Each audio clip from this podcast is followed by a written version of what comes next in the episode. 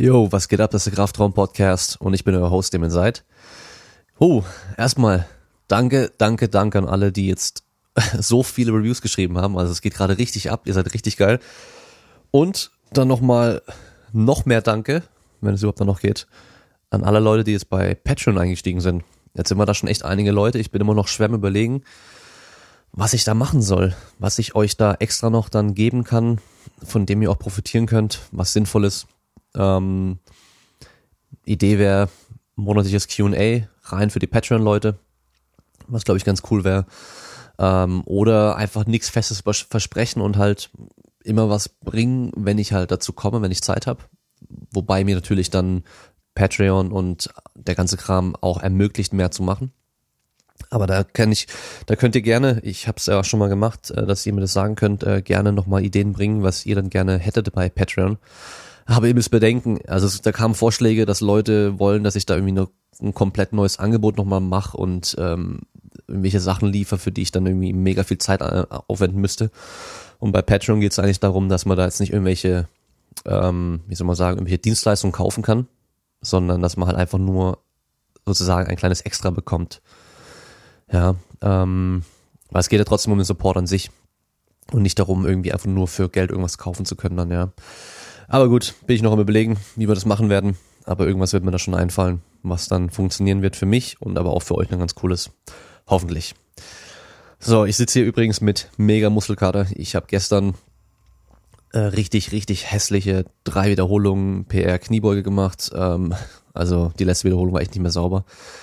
Ungeplant, so soll es nicht sein. So soll es eigentlich nicht laufen im Training. Dann habe ich mein Kreuzheben noch gemacht. Dann musste ich hoch wegen meinem Kleinen, weil der einfach so fertig war, dass der halt essen musste, in die Badewanne musste, dann ins Bett. Dann kam meine Freundin erst heim. Und dann bin ich zweieinhalb Stunden später, also mit einer mega langen Satzpause von zweieinhalb Stunden, wieder runter in die Garage und habe noch meine Bulgarian Split Squats gemacht, meine einbeinigen Kniebeugen. Und das merke ich heute richtig. Also ich glaube, diese Pause, die hat mir nochmal noch mehr Muskelkater verpasst. Aber gut, so ist es. Ging nicht anders. Und äh, manchmal muss man es halt dann trotzdem durchziehen. So, jetzt kommen wir zur Folge Nummer 66. Ich habe zu Gast den Carlos Soteras Merz, ein Rugby-Nationalspieler, Siebener Rugby-Spieler. Und ich habe jetzt schon gesagt, Siebener Rugby. Es gibt nämlich auch noch 15er Rugby, also zwei verschiedene Arten von Rugby mit verschiedenen, verschiedener Anzahl an Spielern. Und was wir machen, ist also erstmal uns erklärt, was denn Rugby ist, wie das funktioniert, wo die Unterschiede sind zum Football so ein bisschen und auch die Unterschiede zwischen dem 7 und dem 15er, weil Davon habe ich nicht wirklich viel Ahnung. Davon werden die meisten nicht viel Ahnung haben. Und von da aus geht's dann los ins Training, wie er trainiert, wie die Mannschaft trainiert, wie ein Turniertag aussieht. Also für alle, die Sportarten machen, an, wo man Turniere hat, über ein, zwei Tage mit mehreren Wettkämpfen. Interessant, weil beim Rugby geht's nämlich auch in der Regel ein ganzes Wochenende und ähm, hat man einige Spiele, wenn man bis ins Finale kommt. Ja, und von da aus gibt's dann noch die Story von äh, einem sehr, sehr wichtigen Spiel, in dem er am Schluss einen fatalen Fehler gemacht hat, was dann dazu geführt hat, dass sie verloren haben und wie er mental damit umgegangen ist. Also auch wieder eine sehr coole Folge. Und ja, da wünsche ich mal wieder viel Spaß beim Zuhören.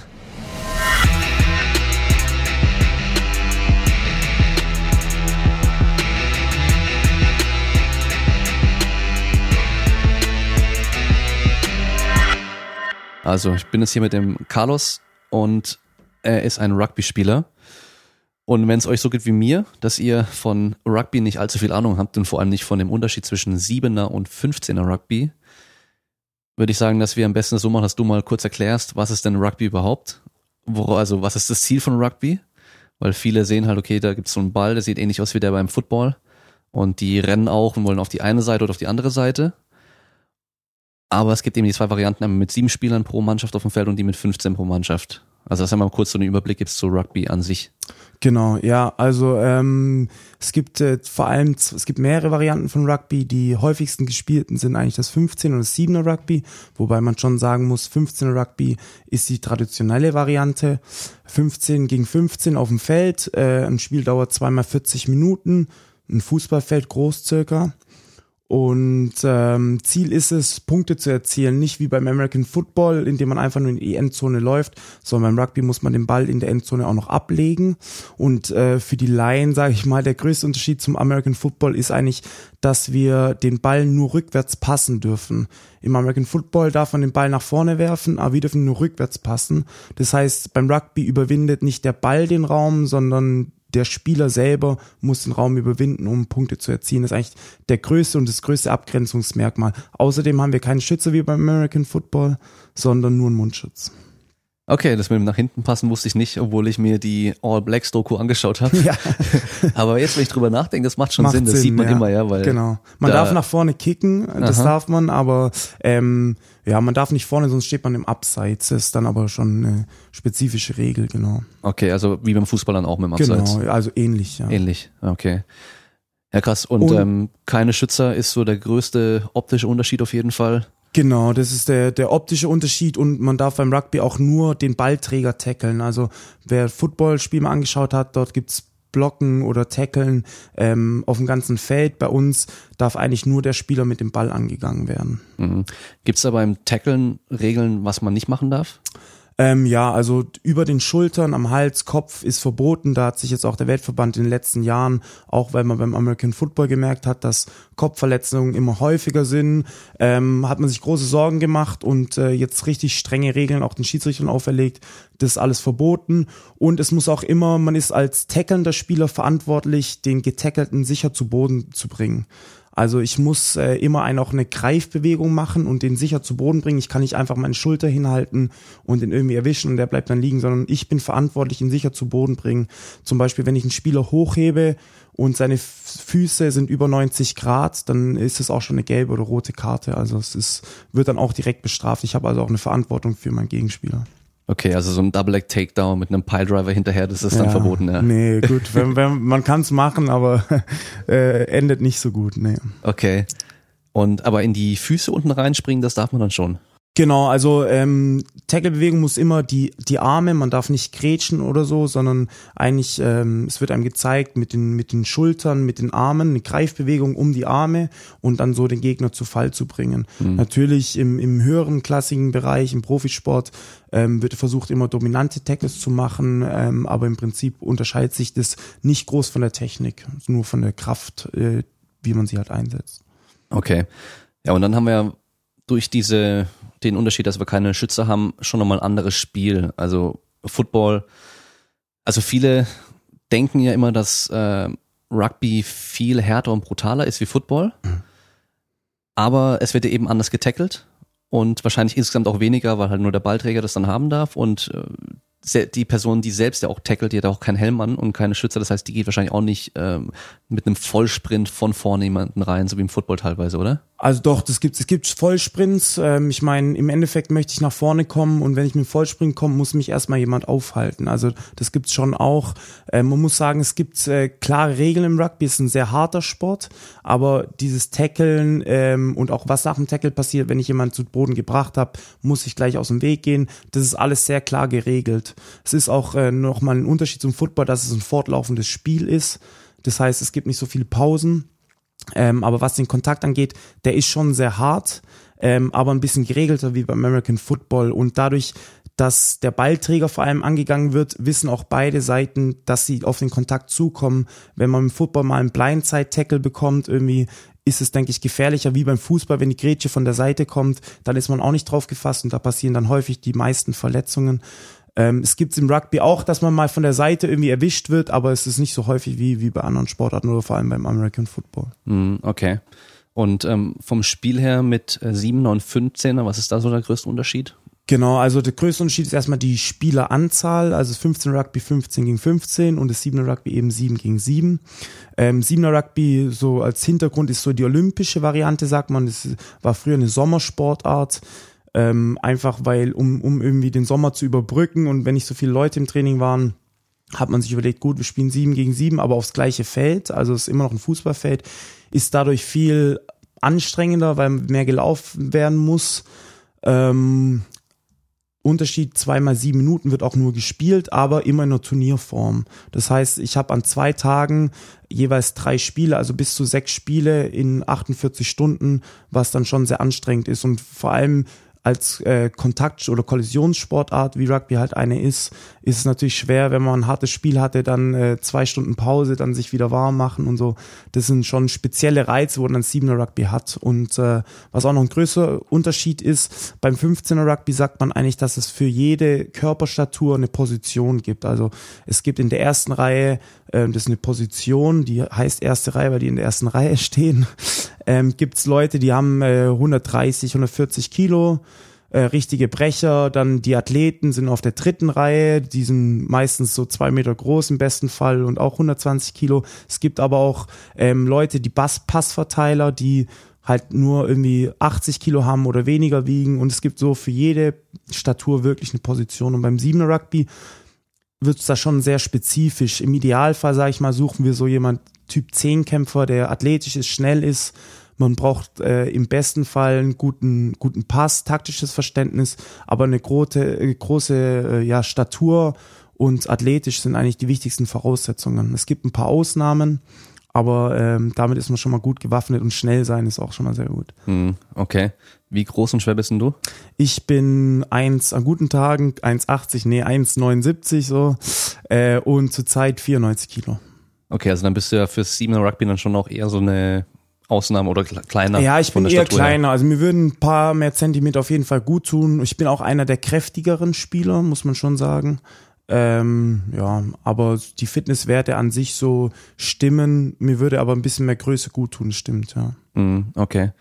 Und ähm, beim Siebener ist dann mit den Positionen weniger Unterschiede wie bei dem 15er. Ja, genau. Also äh, da würde ich jetzt auch äh, von der Statur von uns gibt es nicht so große Differenzen wie im 7. Es gibt schon nochmal spezifische Positionen. Also es wird vor allem in Sturm- und Hintermannschaft unterschieden, auch im, im 15er Rugby. Ich bin zum Beispiel im 15er Rugby in der Hintermannschaft. Das sind, sage ich mal, blöd gesagt, die, die passen und laufen mehr.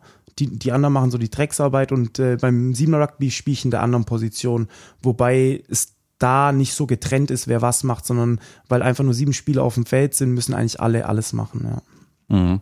Dann ähm, gibt es ja noch dieses äh, Einwurf, glaube ich, wo dann von jeder Mannschaft ein Spieler hochgehalten wird, um den Ball zu fangen. Genau, ja. Das gibt's wahrscheinlich beim Siebener nicht, oder? Doch, das gibt's, gibt's auch. auch. Also es gibt, es sind eigentlich exakt die gleichen Regeln. Das macht Siebener auch ein bisschen attraktiver, weil ähm, es gibt jede Standardsituation auch, nur dass weniger Leute beteiligt sind. Das heißt, für jemand, der Rugby noch nicht so kennt, ist es eigentlich sehr gut, um in den Sport einzusteigen, weil es viel übersichtlicher ist. Man erkennt, ähm, was gerade passiert. Bei diese, was du da beschrieben hast, ist eine Gasse, wenn mhm. der Ball ins Ausgeht. Ähm, nur, dass beim äh, 15 Rugby meistens so sechs, sieben, acht Leute beteiligt sind und beim 7er Rugby halt nur drei. Und dann äh, sieht man viel schneller irgendwie, was da überhaupt abgeht und kapiert es vielleicht auch schneller. Okay. Und dann gibt's ja noch den, den Punkt, wenn der Ball irgendwie auf dem Boden liegt und dann beide Mannschaften sich gegenüberstehen und äh, so ineinander äh, verblocken und versuchen, ja, die anderen wegzuschieben. Genau, das heißt ein Ruck äh, oder ein, äh, ja, ein Ruck. Ähm, und das ist eigentlich nach einer Tackle-Situation wenn man auf dem ba Boden liegt im Rugby ist die Regel, muss man den Ball loslassen. Also man darf auf, solange man auf dem Boden liegt, mit den Knien den Boden berührt, den Ball nicht spielen. Das heißt, wenn ich getackelt werde, liege ich auf dem Boden und darf noch den Ball nach hinten platzieren zu meiner Mannschaft und dann entsteht, ja, das ist im offenen Spiel eine Gedrängesituation und ja, da wird es schon ein bisschen spezifischer, da gibt es dann eine Abseitslinie, weil sobald jemand auf dem Boden liegt und jemand über ihm steht, ist sozusagen dort, wo der Ball liegt oder der letzte Fuß meines Mitspielers eine Abseitslinie. Und dann darf niemand von der anderen Mannschaft einfach rumkommen und den Ball nehmen, sondern ich muss dann warten, bis der Ball wieder gespielt ist. Das sozusagen, um den Ball zu sichern. Aber in diesem Moment darf man nur zum Ball gehen über den am Boden liegenden Spieler. Deshalb wird über dem am Boden liegenden Spieler sehr viel hin und her gedrückt, um vielleicht an den Ball zu kommen. Gelingt es nicht, wird der Ball rausgespielt und dann äh, entsteht so eine neue Situation. Aber da wird es schon ein bisschen spezifischer, wie du, wie du merkst. Ja, ja, okay. Ähm, aber wenn man sich mal ein siebener Spiel anschaut, sind zweimal 14 Minuten, kann ich jedem nur raten, ähm, dann kapiert man vielleicht schon eher, äh, in welche Richtung das geht. Ja, weil ich habe mich nämlich gefragt, wenn ich was gesehen habe, dann so, warum heben die den Ball nicht einfach auf und machen weiter Ja, so genau. Ja. und fangen da an rumzuschieben. Warum so kompliziert? Ja, genau. Aber wobei ich mich dann auch, ich habe ja von Football auch keine Ahnung, da auch immer fragt, warum die nicht öfter passen, so wie im Rugby, weil das macht für mich schon Sinn. Ja, so, sobald einer kommt zum Tackeln, dann würde ich halt einfach passen und dann zu einem Freien und dann immer so hin und her und weiter, wie im Ja. Fußball theoretisch auch. Also ich habe auch keine, nicht viel Ahnung von Football, Okay. aber ich denke, wahrscheinlich liegt es einfach mit dem Risiko zusammen. Also ich, äh, Ja. ich kenne schon ein, zwei Footballspieler, ich würde jetzt auch nicht alle sagen, dass sie alles Balltalente sind. Vielleicht lässt man dann einfach die drei, vier Jungs, die gut passen können, die Bälle werfen und der Rest macht was anderes. Das kann auch sein. Vielleicht gibt es auch eine Regel, dass man irgendwie nur so und so oft irgendwie passen kann oder sowas, das weiß ich aber Also nicht. man darf nur einmal vorpassen im Mhm. Football auch, das Okay. weiß ich, und dann nur noch zurück. ah, okay. Also da man darf, glaube ich, vielleicht auch zurück, zuerst zurück und dann nach vorne, aber man darf nur einmal nach vorne passen, auch im Football. Also Okay. im Rugby gar nicht, aber im Football einmal. Mhm. Aber im Rugby darfst du dann nach vorne schießen, das darfst du, gell? Genau, aber es darf wieder auch nur ein Spieler, der hinter dir steht, zum Ball gehen. Also es geht nicht, dass jemand vorne steht und auf den Ball wartet, sondern das wäre dann abseits. Wenn der vor dem Ballträger oder dem kickenden Spieler steht, das wäre dann abseits. Okay. Er muss sozusagen hinter mir starten, dann kann ich den Ball hochkicken. Und, der wenn muss ich- lossprinten, genau um ihn zu bekommen. sozusagen, Dann. ja. Okay, und dann ist natürlich das Risiko, dass jemand anderes den Genau, bekommt. also natürlich, äh, das sind dann schon taktische Feinheiten, aber in der Regel hat jede Mannschaft auch noch hinter der ersten Verteidigungslinie einen Spieler, der genau für solche Kicks zuständig ist. Mhm. Okay. Ja. Ja, krass. Und ähm, du bist ja in der Nationalmannschaft Ja. und ihr trainiert in Heidelberg, Genau. da auch also am Olympischützpunkt. Genau, das Siebener Rugby, da es jetzt seit 2016 äh, in den olympischen Zyklus mit aufgenommen wurde, ähm, sind wir am Olympiastützpunkt. Ich spiele auch teilweise äh, in der 15 Nationalmannschaft, aber meine Priorität liegt klar beim Siebener. Ähm, und wir trainieren da äh, am Olympiastützpunkt Rhein-Neckar in Heidelberg. Mhm.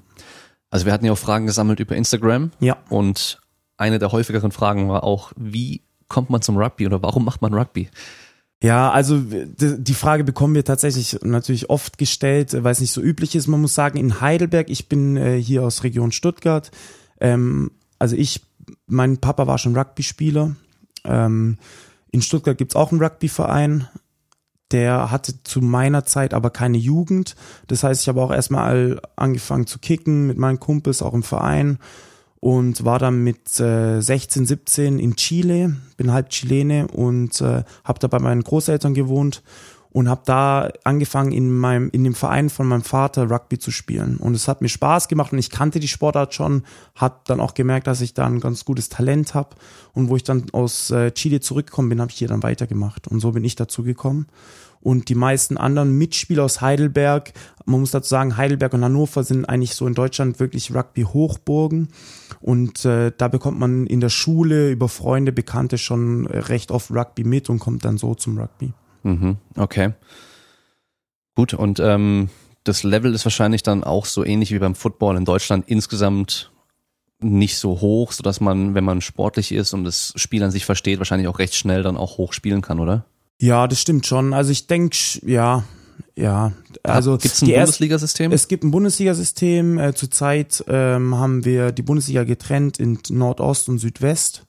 Ähm, jeweils, glaube ich, mit acht Mannschaften und dann Playoff. Mhm. Gibt zweite Bundesliga, auch Regional- und äh, Regionalliga und Verbandsturniere. Ähm, aber ich, das stimmt schon. Wenn man ein gewisses äh, Sportverständnis hat, kann man sehr schnell relativ hoch spielen. Ähm, Top-Niveau natürlich Nationalmannschaft ist dann noch eine andere Frage, aber ähm, sonst geht es schon beim Rugby, das muss man ehrlicherweise sagen. Ja. Mhm. Und äh, wie ist denn Deutschland so aufgestellt im Vergleich zu den anderen Ländern? Also ich, Ja, die meisten, die kein Rugby kennen, haben vielleicht trotzdem mal von den All Blacks gehört in Neuseeland. genau, ja. Das sind ja so, ich glaube schon so seit langem eigentlich so insgesamt die Kings, oder? Weil die Ja, halt also die sind gewonnen jetzt haben. zweimal äh, Weltmeister geworden. Äh, dieses Jahr ist die 15er Weltmeisterschaft wieder. Mhm. Ähm, und äh, Neuseeland ist aber jetzt auch im 7er Rugby Weltmeister geworden. Also sie sind schon dort, äh, wird es halt gelebt, wie hier Fußball. Äh, Mhm. Jeder spielt Rugby von klein auf. Das ist schon auch natürlich mit dem Hacker und dem Marketing, das sie betreiben, das auch gut ist, ähm, ist das sozusagen das Gesicht des Rugbys für die Laien. Hm. Ähm, sonst muss man sagen, 15er Rugby, wir sind jetzt ähm, vor wenigen Wochen abgestiegen aus der höchsten, also es gibt in Europa die Six Nations, das sind sechs auserwählte Mannschaften, die besten Nationen im 15er Rugby.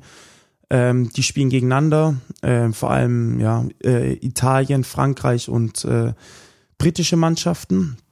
Und äh, in die kann man nur, in dieser Liga kann man nur spielen, wenn man eingeladen wird. Wir spielen in der Liga drunter mit Spanien, ähm, Rumänien, Georgien und noch äh, drei weitere Mannschaften und sind jetzt aber vor zwei, drei Wochen aus der abgestiegen. Ähm, ja, man muss sagen, wir können da vielleicht ab und zu an guten Tagen mithalten, sind aber sehr noch abhängig von, sag ich mal, äh, deutschen Spielern oder ausländischen Spielern mit deutscher Herkunft aus Südafrika, aus Argentinien, äh, um das Niveau zu halten. Und jetzt äh, durch den Abstieg ist natürlich, man will immer das höchste Level spielen, aber es, es bietet vielleicht auch eine Chance, deutsche Spieler an das Niveau heranzuführen. Und im Siebener Rugby muss man sagen, hatten wir jetzt in den letzten sechs, sieben Jahren, seitdem es eben olympisch geworden ist, einen rasanten Aufstieg. Wir waren in der zweiten europäischen Spielklasse, äh, sind dann aufgestiegen vor sechs, sieben Jahren haben als erstes elfte Plätze belegt, vierte, äh, siebte, sechste, fünfte und sind tatsächlich letztes Jahr Vize-Europameister geworden, was schon mal ganz schön gut ist, sind auch 2016 zur Olympia erst kurz vom Ziel gescheitert.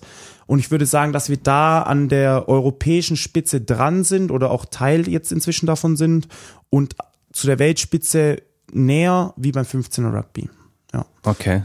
Wobei das beim 7er Rugby auch einfacher ist, weil man halt sag ich mal, in Anführungszeichen nur ähm, sieben Spieler auf dem Feld hat, da kann man vielleicht äh, das für Nationen, die kein so großes Rugby-Wachstum haben oder viele Rugby-Spieler, einfacher da den Anschluss zu finden. Aber das Niveau steigt auch dort stetig und äh, daran arbeiten wir, dass wir da reinkommen, ja.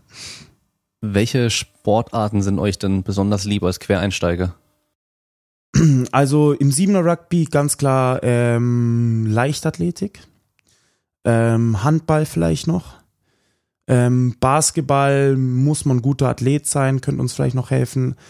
Im 15er Rugby würde ich sagen, gibt es eigentlich keine Grenzen. Wir haben teilweise in Bundesliga-Vereinen auch äh, Leute, die wresteln, ähm, auch Leichtathleten, Handballer, Basketballer, ganz normale, sag ich mal, Crossfitter oder Leute, die einfach gern Fitness machen. Im Siebener Rugby gab es jetzt vor allem bei den Top-Nationen immer wieder so vereinzelt Beispiele, zum Beispiel bei der USA, ein Spieler Carlin Isles, der war nicht gut genug, um, um die äh, Ausscheidung in 100 Meter Sprint in den USA zu gewinnen, weil da einfach so ein großer Wettkampf ist, ist aber, weiß ich, 10-2 gelaufen und hat dann gesagt, gut, er spielt jetzt Rugby und da kommen wir auch, äh, ob man zum Rugby tatsächlich fangen und passen muss, ähm, man muss es nicht und man kann es lernen. Für Siebener Rugby reicht es dann meistens. Er ist brutal schnell, er umläuft seine Gegner und das ist dann auch schon mal ein Asset, wo, wo brutal gefährlich ist. Ähm, das ist äh, der, den man auf YouTube auch sieht, wenn man so Fastest Rugby Player genau, und sowas ja. eingibt. Ja, der, be der bekommt jetzt Konkurrenz, weil Australien hat jetzt einen Sprinter äh, verpflichtet, der spielt noch nicht, den haben sie jetzt aber angekündigt, der wurde verpflichtet. Der hat eine schnellere 100 Meter Zeit, also der ist glaube ich 10-1-1 gelaufen. Also wird wird mal schauen, aber das ist zurzeit der fastest, fastest Rugby Player on the planet. Ja, das, die Videos habe ich auch gesehen, ist schon krass, weil dann kriegt er halt den Ball und auf einmal, wenn der halt Gas gibt, dann kommen die anderen nicht hinterher. Ja, genau, genau. Schon heftig. Und man muss dazu sagen, dass die Siebener Rugby-Spieler generell eigentlich auch schon nicht langsam sind. Aber der, wenn man halt aus dem Sprintbereich kommt, dann ist es schon nochmal was anderes. Naja, vor allem, wenn er mal Fahrt aufgenommen ja. hat, dann. Äh, Deshalb natürlich, wenn es deutsche Sprinter gibt, die, die Lust auf Rugby haben, sind sie jederzeit herzlich willkommen. Ähm, wie ist es denn mit den Laufwegen, wenn man sich die so anschaut? Weil im Football weiß ich, sind sie recht kurz. Es gibt selten ja. mal Aktionen, wo dann auch irgendwie der Wide Receiver oder sowas mal richtig weit läuft. Aber sonst sind es meistens immer nur ein paar Meter. Ja. Ist es im Rugby insgesamt ein bisschen weiter? Ähm, also im Siebener Rugby, gut, ich bin da immer interessiert. Ich glaube, ähm, da ist so die Distanz, die man in den zweimal sieben Minuten läuft, so um die 1500 Meter. Wenn man wirklich gut ist, eine gute, dann sind es 900 Meter pro Halbzeit, also 1,8. Mhm. Ähm, wobei man sagen muss, dass viele dieser gelaufenen Meter halt im hochintensiven Bereich sind. Also deswegen unser Training ist auch vor allem äh, halt Laktattoleranz aufbauen, äh, viel Repeated Sprints und so. Und äh, aber von den Distanzen geht es eigentlich, also so 1500 Meter. Es ist halt ein fortlaufendes Spiel, das heißt, man man läuft da schon mehr wie ein Football. Okay. Ähm, wie ist denn es bei euch in der Woche aufge ähm, aufgeteilt? Ihr habt ja immer wieder mal Turniere an den Wochenenden, wo ihr auch reisen müsst dann dafür. Ähm, ich gehe mal davon aus, ihr habt einzelne Einheiten an Rugby-Training, wirklich die dann irgendwie taktisch, technisch sind und so. Dann wahrscheinlich welche, die auch richtig spielen dann sind ähm, und natürlich dann auch noch im Kraftraum Ja. und auch Training. Ja. Wie sieht denn das bei euch aus? Ja, also wir, so eine typische Woche, wir haben eigentlich äh, dreimal am Tag Training äh, und einen Tag die Woche frei. Ähm, meistens haben wir morgens, wir fangen um 8 Uhr an, haben Gym, eine Stunde, anderthalb, ähm, danach ein bisschen Pause, Physio, dann um 11 ähm, eine einheitsspezifische, also es kann auch, oder technische Einheit, wo es ums Passen geht, es geht um diese Gasse, wo ich schon, wo wir schon angesprochen haben und äh, solche Fähigkeiten und dann abends meistens am Tag eine Teameinheit, wo halt äh, als Team trainiert wird, ähm, wie ganz normal bei Teamsportarten und im Anschluss daran oder halt äh, auch im Rahmen der taktischen gibt's dann noch Fitnessblocks, je nach äh, Saison, wo man sich halt befindet. Aber das sind so die, die typischen Sachen. Wir haben dann manchmal noch Yoga oder so Sachen, um es halt ein bisschen auszugleichen, klassisch, aber in der Regel kann man sagen, einmal am Tag Gym und mindestens einmal am Tag Team und dann halt noch Ergänzungen, was man gerade braucht. Okay, das heißt dann der Kraftraum ist dann, oder Gym ist für euch dann wirklich dann Krafttraining und wenn ihr so Konditionstraining sowas macht, dann eher auf dem Platz. Ja, inzwischen, ähm, also hauptsächlich schon, ähm, vor allem in der Saison, weil wir einfach dann die Running Fitness brauchen, aber wir heute zum Beispiel, heute Morgen haben wir, wir kamen jetzt äh, vom Turnier aus Moskau, um ein bisschen so die Reise aus dem Bein zu bekommen, haben wir gerudert und äh, auf dem Airbike eine kleine Konditionseinheit gemacht. Also wir machen da schon auch was im Kraftraum, ab und zu auch mal so einen Kraftzirkel, der ein bisschen mehr auf die Pumpe geht, aber in der Regel ist es schon Krafttraining, also äh, schon um gezielt irgendwie Explosivität oder Kraft aufzubauen, ja. Hm, okay. Das interessiert jetzt wahrscheinlich die meisten Zuhörer auch. Also was macht er da so genau? Ähm, ja, das hängt natürlich ab von der Saisonphase. Ähm, jetzt zur Zeit, äh, wo wir ziemlich mitten in der Saison sind, ist vor allem auf Explos Explosivität. Ähm, wir, ich würde sagen, äh, unser, unser Fitnesstrainer ähm, orientiert sich da vor allem an den Grundübungen. Wir machen viel äh, Kniebeugen, Bankdrücken, Klimmzug, so die Klassiker. Ähm, ja, jetzt geht's nicht mehr so viel um Maximalkraft zur Zeit, ähm, sondern ein bisschen Explosivität und die, die Kraft halten. Ja.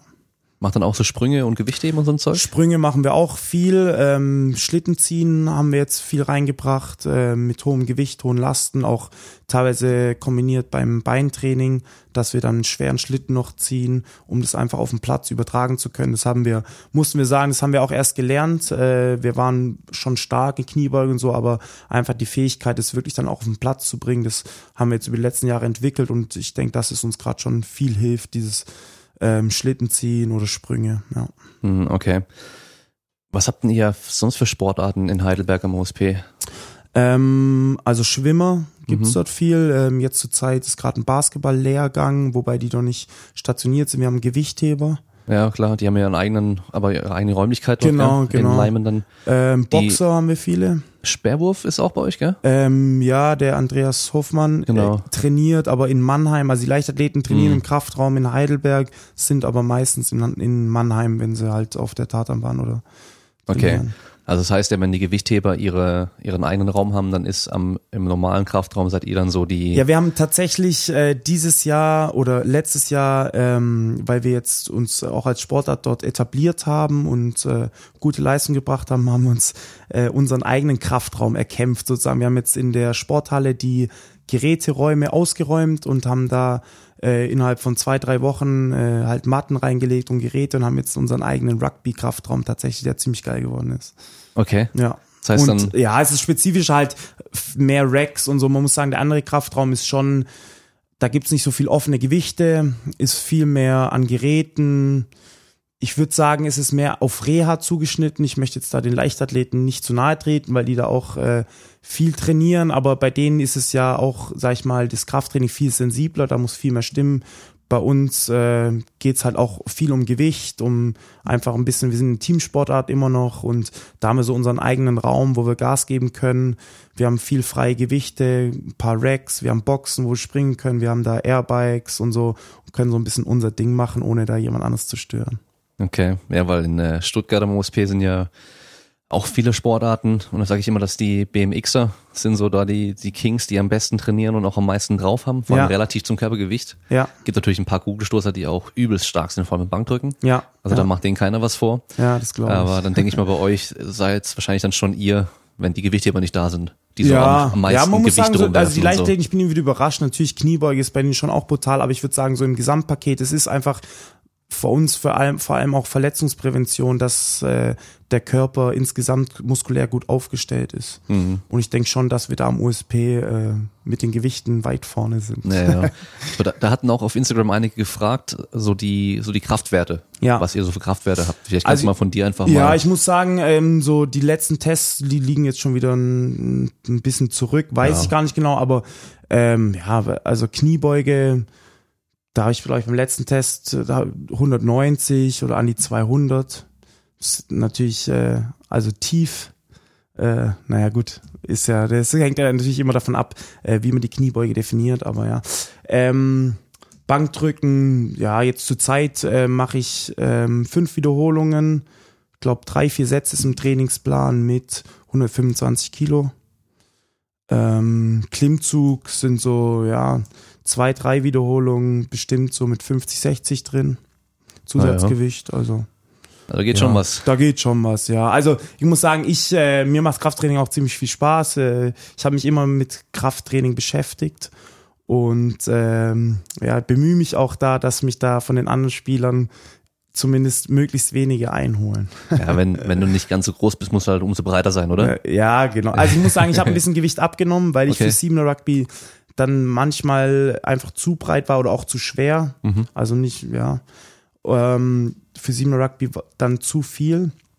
Aber ähm, ja, es stimmt schon. Ich versuche damit schon ein paar Schwächen auszumerzen, dass, dadurch, dass ich der Stärkste bin. Mhm.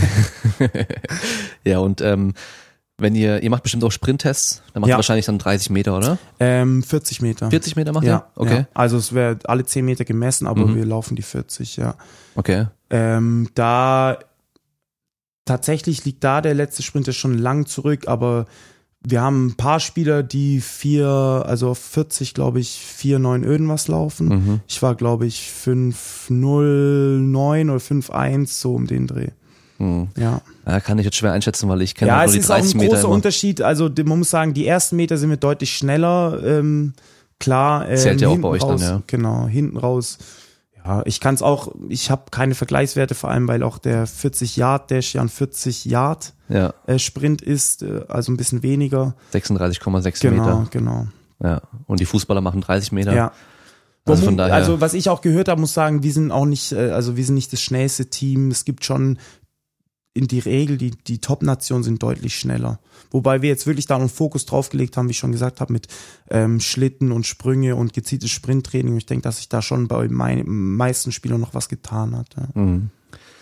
Ja, es vor ein paar Jahren hat es angefangen, dass der Hip Thrust, also die Übung, du dann Ja, ja. Schultern auf einer Bank hast Ja. und eine Langhantel auf dem Schoß, dann halt von da aus die Hüfte hochstrecken, das so für Sprinter so geil sein soll und so. Und ähm, die erste, eine der ersten Studien, die dann wirklich auch geschaut hat, wie viel das bringt für Sprint, war dann auch mit einer Rugby-Mannschaft. Und zwar, glaube ich, sogar in Neuseeland oder Australien.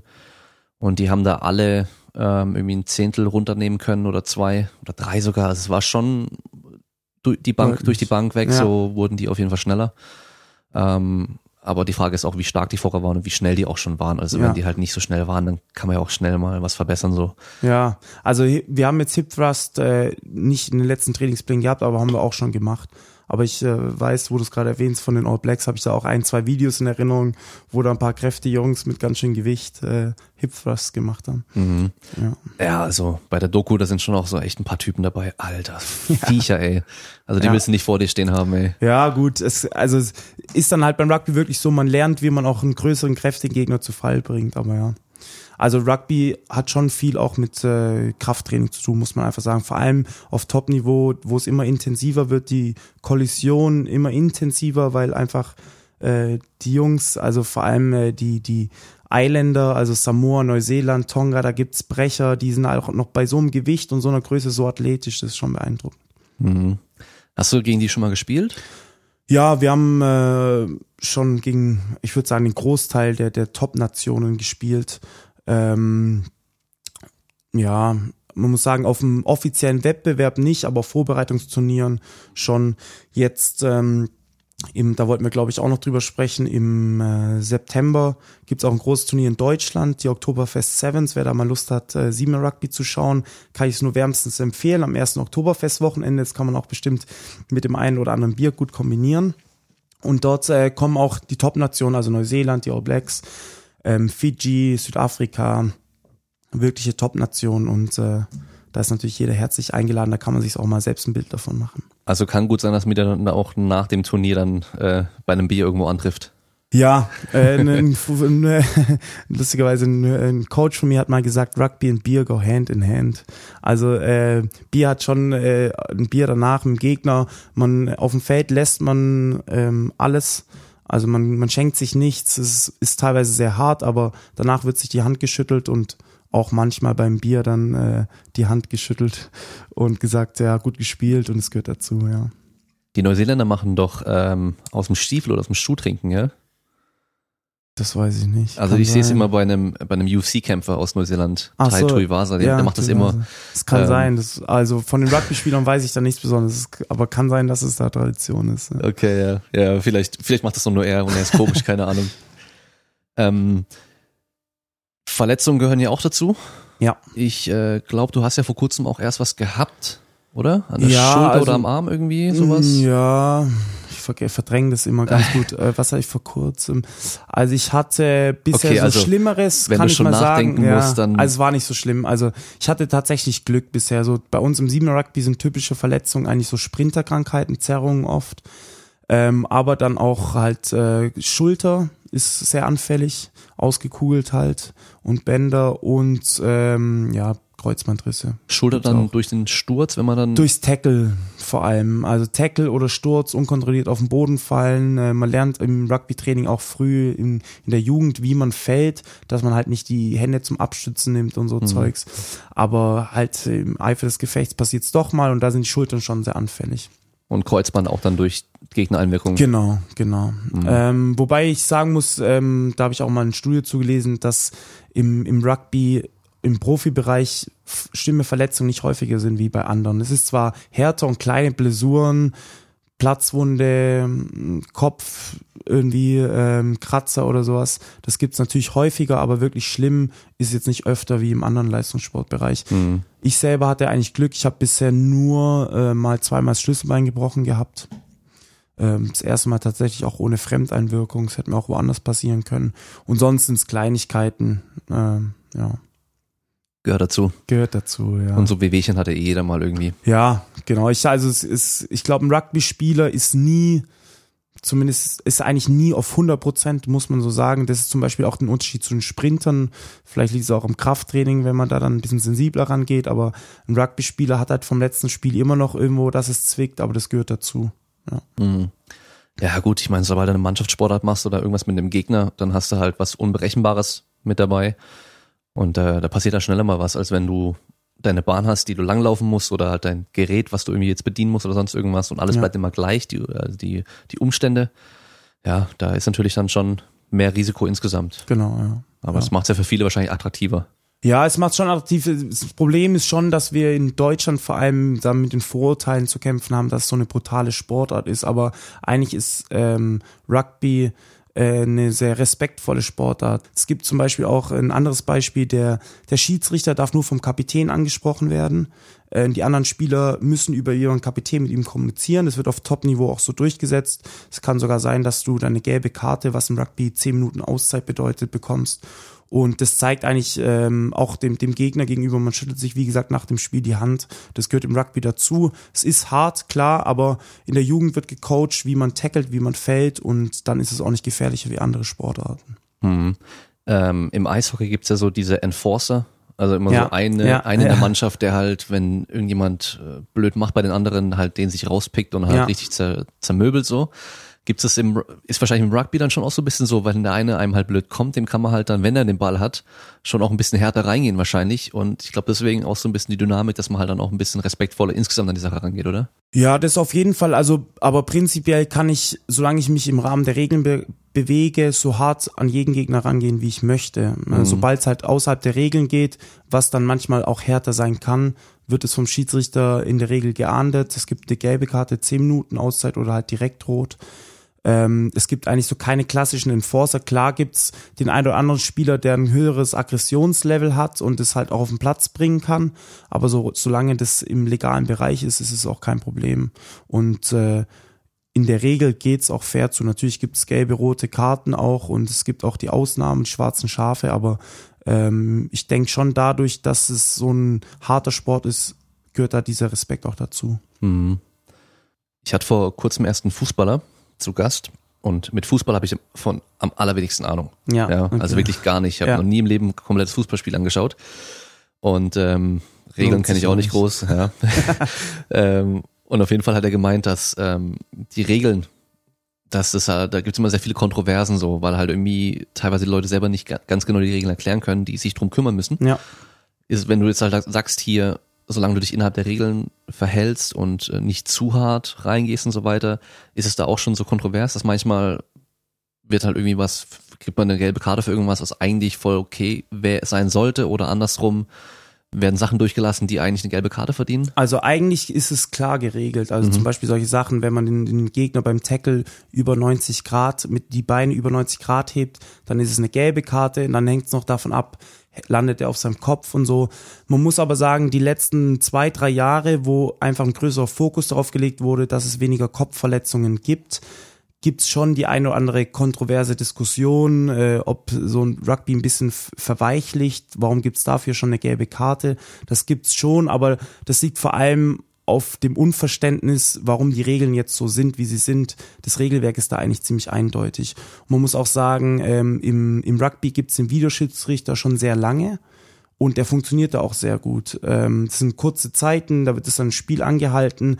Ähm, wenn dann äh, Foulspiel war, irgendein unerlaubter Schlag beispielsweise, dann wird es erkannt und auch geahndet. Und äh, was ich auch gehört habe äh, im Rahmen dieser, dieser Einführung beim Fußball beispielsweise mit dem Videoschiedsrichter wurde auch beim Rugby versucht ein bisschen was abzuschauen, hat ja scheinbar noch nicht so geklappt, aber ähm, ja.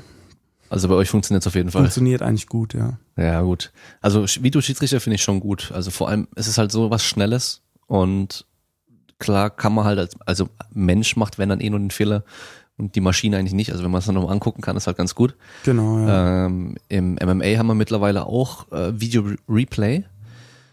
Allerdings ähm, erst wenn der Kampf beendet wurde. Okay. Also aktuell ist es noch so, dass ähm, wenn der Schiedsrichter sagt, er möchte Replay sehen, dann ist der Kampf damit dann vorbei. Und damit halt entschieden, okay, illegal oder nicht. Und dann hat der ein oder andere dann gewonnen. Was ich ein bisschen blöd finde, aber andererseits den Kampf unterbrechen, Video, Replay, ja, alles ja. drum und dran und dann weitermachen, ist natürlich auch blöd. Ähm, aber gut, bei einer Mannschaftssportart funktioniert das generell wahrscheinlich noch ein bisschen besser. Ich denke auch, ja. Ja, gut, beim Fußball ist natürlich, also wenn ich zum Beispiel beim Fußball manchmal schaue, wundere ich mich auch, wie lange man dann noch weiter spielen lässt, ob man dann nicht einfach mal unterbrechen sollte und es überprüft und dann halt, weiß ich, mit dem Schiedsrichter dabei weitermacht. Aber das ist, glaube ich, schon, sind spezielle Feinheiten. Beim Rugby, wie gesagt, funktioniert es bisher sehr gut. Ähm, da wird wirklich auch nur in kritischen Situationen, ob es jetzt ein Versuch, also ein Punkteerziel war oder wenn es halt äh, ein Regelverstoß war, der vor allem mit einer Tätigkeit oder so zusammenhängt, dann wird da eingegriffen. Und sonst wird da schon versucht, dass da die Kontinuität des Spiels nicht unterbrochen wird. Mhm. Du spielst jetzt selber schon über zehn Jahre ja. Rugby. Wie lange hat dein Vater gespielt? Spielt immer noch. Spielt immer noch? ja, ja, der, also der äh, spielt tatsächlich mit den Oldies immer noch. Äh, mindestens äh, ein, zwei, drei Mal im Jahr, geht auch auf Turniere, mit denen auf Tour. Ähm, ist, ja, ist, ist, ich sag mal, die Erholungszeit wird immer länger.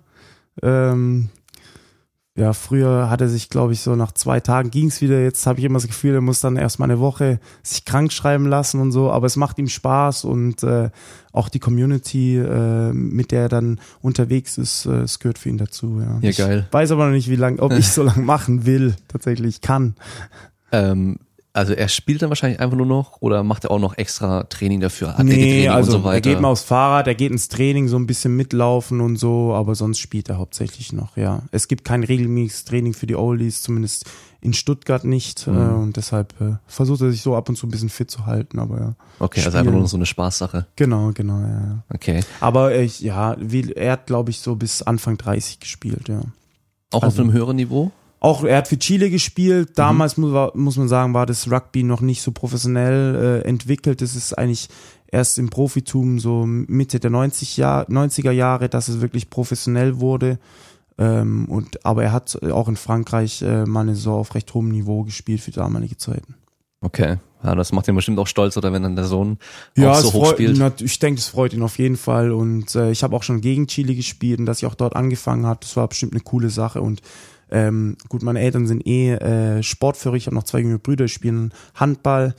Und äh, da ist eh jedes Wochenende voll mit Sport. Äh, und da freuen sich, egal wo sie sind. Naja, cool. Also dann, du sagst dann schon, du weißt nicht, ob du so lange machen wirst. Ja, also Siebener Rugby, dadurch, dass es so ähm, ja athletisch ist, wie mit Schnelligkeit auch zu tun hat, ähm, kann man das nicht so lang spielen. Äh, da will ich schon sagen, dass wirklich, da gibt es natürlich Ausnahmen, aber Anfang 30 irgendwann mal Sense ist. 15er Rugby je nach Position geht dann schon ein bisschen länger. Ähm, 15er Rugby hat aber auch für den Körper, würde ich sagen, ein bisschen höheren Verschleiß. Ja, und äh, zurzeit sind die Bedingungen in, in Deutschland einfach noch nicht so, dass man damit auch professionell Geld verdienen kann. Ich bin jetzt da eine Ausnahme, weil ich einen von, wir haben äh, bei der Sportfördergruppe ähm, Sportförderplätze für äh, elf Rugby-Spieler und ich habe einen Sportförderplatz davon und äh, bin sozusagen jetzt Soldat und für den Sport freigestellt und das ist für mich natürlich eine, eine, die perfekte Möglichkeit, jetzt noch den Sport ein paar Jahre auf hohem Niveau ausführen zu können mit dem Ziel Olympia. Ähm, und was danach passiert, muss ich dann schauen, ob es sich wirklich lohnt, jetzt äh, in Deutschland noch weiter oder im Ausland Rugby zu spielen oder ob ich dann einfach in den normalen Beruf eintrete. Mhm. Ja. Also habt ihr dann schon aber auch Spieler, die währenddessen noch arbeiten müssen? Ja, man muss sagen, im Siebener Programm, ähm, also in unserer Siebener Mannschaft oder in der Trainingsgruppe niemand weil es einfach vom zeitlichen Aufwand nicht geht. Wir haben da auch Unterstützung von der Deutschen Sporthilfe, vor allem für Studenten. Wir haben viele, die studieren, wobei da auch äh, viel Rücksicht der Universitäten und so, wie halt, wie es halt so ist, braucht man da. Und äh, ja, arbeiten geht einfach mit Zeitaufwand nicht mehr. Wir haben Studenten, die mit Sporthilfe gefördert werden und Schüler teilweise noch und sonst Sportsoldaten. Ja. Mhm. Also es ist schon noch ein sehr großes persönliches Engagement, wenn man nicht einen dieser äh, Sportförderplätze hat. Mhm. Aber dadurch, dass wir das jetzt erst in den letzten Jahren so aufgebaut hat, ist es für die Trainingsgruppe, die da zusammen ist, ähm, die war da eigentlich von Anfang an dabei, auch selbstverständlich. Äh, wir haben da was ziemlich Cooles aufgebaut und wollen das auch möglichst mit dem Ziel Olympia ähm, krönen, aber einfach was Langfristiges auch fürs deutsche Rugby aufbauen. Mhm, okay. Und, äh, habt ihr dann auch Bundestrainer? Bundestrainer haben wir auch. Und ja. der ist wahrscheinlich in Vollzeit? Oder? Bundestrainer Vollzeit, ja. Wir haben Stützpunktleiter. Wir mhm. haben inzwischen auch äh, in Hessen, in Baden-Württemberg Stützpunktleiter. Ähm, und äh, dadurch, dass es halt eine olympische Sportart ist, sind auch viele Fördermittel vom ähm, DOSB frei geworden und mhm. äh, ist natürlich für uns perfekt. Ja, klar. Athletiktrainer ist dann auch nur für euch da oder macht ihr auch andere Sportarten noch? Athletiktrainer ist nur für uns Rugby, teilweise auch 15 Rugby und Jugendbereich, aber nur Rugby. Mhm. Ja. Selber auch Rugby gespielt? Selber auch Rugby gespielt, ja. Okay. Wir hatten da, ähm, muss man sagen, die Anfänge waren auch teilweise mit Nicht-Rugby-Spielern. Jetzt haben wir seit äh, zwei, drei Jahren oder sogar ein bisschen länger schon äh, einen ehemaligen Rugby-Spieler und es funktioniert eigentlich wirklich gut und wir sind alle zufrieden äh, und er kennt die Belastungen und wie man da rangeht und äh, es zeigt sich auch äh, auf unser Fitness und so auf dem Feld, ja. Also merkst du schon den Unterschied zwischen den Leuten davor, die noch selber keine Rugby-Erfahrung hatten? Ja, also das merkt man schon, vor allem ähm, deutsche Fitnesstrainer, wo halt wirklich gar nicht mit Rugby in Berührung kommen, die schauen sich mal ein Spiel an und so, aber es kommt da schon auf Feinheiten drauf an, auch dass man mal weiß, wie sich so ein Körper nach einem Rugby-Spiel anfühlt. Also man sagt, so, so ein 15er Spiel fühlt sich an wie ein Autounfall. Es ist teilweise wirklich so, je nach Spiel. Und beim Sieben Rugby ist es dann noch mal spezifischer, weil du einfach äh, dreimal am Tag dein Körper richtig hochfahren musst. Es gibt Kontakt, das tut weh, du musst danach schnell wieder recovern, was Kleines essen und so. Das ist schon sehr spezifisch. Und wenn du dann jemand hast, der selbst mal in der Situation war, das hilft uns Spielern schon enorm. Mhm. Wie sieht denn dann so ein Turnier aus? Also wenn du da, sind dann zwei Tagen dann jeweils Genau, Spiele? also jetzt beispielsweise vergangenes Wochenende hatten wir das erste Turnier der Europameisterschaft in Moskau. Ähm, dort gab es drei Gruppen, sind zwölf Mannschaften, also drei Gruppen, A4 Teams. Ähm, man hat drei Gruppenspiele am ersten Tag. Wir hatten, glaube ich, um elf, um 13.30 und so um 16.30 die Spiele. Danach äh, geht man ins Hotel, dann haben wir Viertelfinale gehabt um 10. Dann hast du Halbfinale und dann potenziell Finale. Wir sind diesmal im Halbfinale äh, gegen Irland ausgeschieden, äh, oder rausgef äh, rausgeflogen, haben dann um den dritten Platz gespielt und haben da gegen England verloren. Aber die Teams, die vor uns waren, waren England, also Ir äh, Frankreich hat's gewonnen, Irland ist Zweiter geworden und England Dritter und wir dann Vierter. Das ist für uns schon mal ein ganz gutes Ergebnis. Wir müssen jetzt für die Olympia-Qualifikation äh, die drei Teams auch noch schlagen, das trauen wir uns auch zu, das waren knappe Ergebnisse. Aber es ist jetzt erstmal fürs erste Turnier äh, diese Saison, das erste EM-Turnier, keine Schande. Also sind eigentlich recht zufrieden. Und so sieht ein Turnier aus, genau. Okay, wann stehst du dann auf und wie machst du im Essen vor allem? Weil das haben auch ein paar gefragt. Genau, also Essen, ähm, ja, habe ich auch gesehen, dass da ein paar Fragen gestellt haben. Da ich persönlich habe mich da viel mit beschäftigt, äh, vor allem, weil ich auch immer das Problem hatte, dass ich einfach zu schwer war. Ähm, nicht natürlich nicht nur Muskeln, ich hab, bin auch nicht, sag ich mal, der shreddedste äh, habe auch Shredded-Phasen, aber nicht immer. Und ähm, ich habe da viel mit der Ernährung probiert. Ich habe dann gemerkt, äh, wenn ich so Low Carb fahre und so ist das Problem, wenn ich auf Turnieren bin und du kriegst da Essen hingestellt, dass es halt teilweise nur Pasta und so gibt. Und wenn du dann nicht, das nicht gewohnt bist, reagiert dein Körper einfach viel zu schlecht darauf. Und inzwischen handhaben wir eigentlich als Team das schon so, natürlich sportlergerecht, sage ich mal. Ähm, wenig Zucker, auch versuchen immer noch recht wenig Kohlenhydrate und wenn dann halt vor allem über natürliche Produkte. Und äh, wir handhaben es aber während Turnier so, dass wir eigentlich das essen, was wir zu Hause auch essen, weil einfach der Körper das gewohnt ist und damit am besten umgehen kann. Ähm, wir versuchen groß zu frühstücken, relativ groß, ähm, weil da noch die größte Zeitspanne ist. Während Turniertag äh, sind es vor allem Riegel, Nüsse, ähm, vielleicht mal irgendwie ein Proteinshake und so. Ähm, wenn man wirklich mal drei Stunden Pause hat, dann geht man direkt nach dem Gruppenspiel vielleicht noch eine Kleinigkeit essen, Pasta oder so. Ähm, aber ich persönlich kann eigentlich während dem Turniertag wenig äh, feste Nahrung zu mir nehmen, ja. Ja, geht wenig rein, ja. Genau, und dann abends äh, wird versucht, nochmal die Tanks wieder voll zu machen ähm, auch jetzt möglichst kein fettiges Fleisch oder so, halt sportlergerecht und am nächsten Tag dann wieder gleich. Wir haben uns jetzt ähm, sozusagen als Belohnung nach dem Turnier haben wir dann eine Mahlzeit frei, wo wir essen dürfen, was wir wollen, um dann danach einfach wieder in die Routine zu kommen. Aber so nach so einem sieben Turnier, was schon ganz schön ähm, auf den Körper geht, dass man sich da so irgendwie einen kleinen Treat hat, wo man sich äh, belohnt. Was gab's letztes Mal? Dieses Mal haben wir uns, klar, haben wir Pizza gegessen, ja. Klassiker. Ja, gut, man muss auch noch dazu sagen, in Moskau, die Verpflegung dort ist auch nicht berühmt, okay. sag ich mal. Da waren wir dann schon froh, danach äh, einfach eine stinknormale Pizza essen zu können.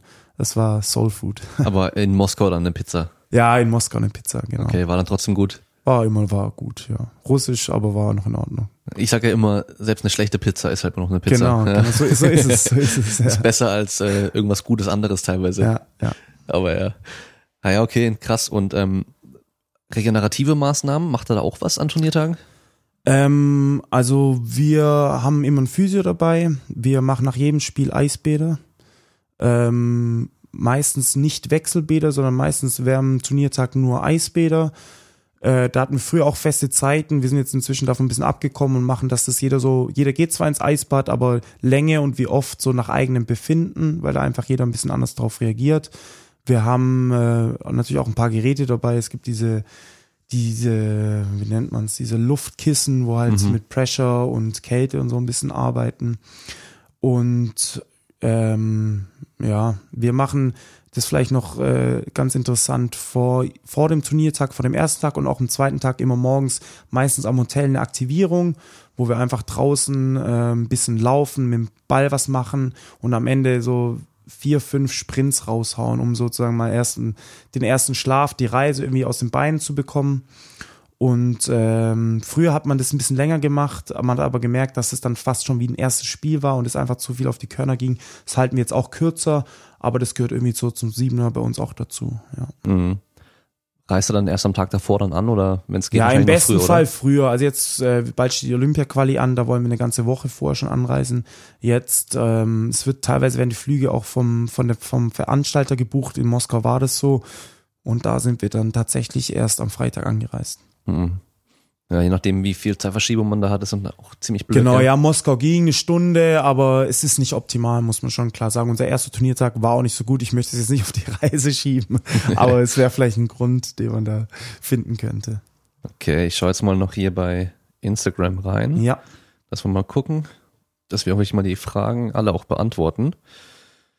Ähm, gut, hier so, also Kraftübungen sind Zeug, ähm, oder hier Vereinbarkeit von Rugby und Kraftsport und die besten Übungen als Rugby-Spieler im Gym. Also ich glaube, das hast du ja schon gesagt. Also für Ja. Rugby ist Krafttraining eh schon sehr wichtig. Das Genau. heißt, man wird, ihr seid ja so gut wie jeden Tag dann im Gym. ja, wir sind, ähm, ja, ich würde schon, also wir sind dreimal die Woche auf jeden Fall, manchmal viermal, aber Ja. je nach Saison, äh, Teil, Abschnitt. Sind wir Und dann da. halt die großen Ganzkörperübungen, die halt viel auf einmal Ja, bringen. Ja, vor allem, also ich denke im Amateurbereich oder im, im niedrigeren Bereich ist es schon wichtig, einfach Ganzkörper gut drauf zu sein. Ich denke es vor allem auch Verletzungsprävention. Es gibt nochmal äh, Kontaktsituationen und das ist das Beste. Im Profibereich um Schnelligkeit etc. wird schon spezifischer bei uns trainiert. Ähm, und ich sag mal so, wenn man eine gewisse Muskelmasse hat, tut's halt für den anderen auch ein bisschen mehr weh, dich auf den Boden zu bringen. Das ist immer von Vorteil. Es, Ja, gehört, nun- es gehört zum Rugby dazu. Da haben wir hier einfach nur Liebe, weil du was über Rugby machst. Also wahrscheinlich so an mich. Äh, ja, also klar. Ja, Wir haben ja schon viele Sportarten hier gehabt, wird auch weiterhin so sein. Verletzungen haben wir auch schon gemacht. Dann, wie brutal es ist, hatten wir jetzt auch schon. Ähm, wie lange, wie oft und was du trainierst, hatten wir jetzt eigentlich auch schon. Unterschiede zu Football hatten wir auch. Also von daher, wir haben ja schon echt viel. Einer hat einfach nur Hi geschrieben. hi zurück. Ja, ist auch sehr gut. ah, was du von Football hältst. Das ist noch eine Frage. Ja, also ich muss sagen, ich bin nie keiner derjenigen, der sich jetzt den Super Bowl anschaut. Ähm, ich mag Sport insgesamt sehr gerne, deshalb schaue ich tatsächlich ab und zu äh, mal ein Footballspiel, so wenn es gerade im, im Fernsehen läuft.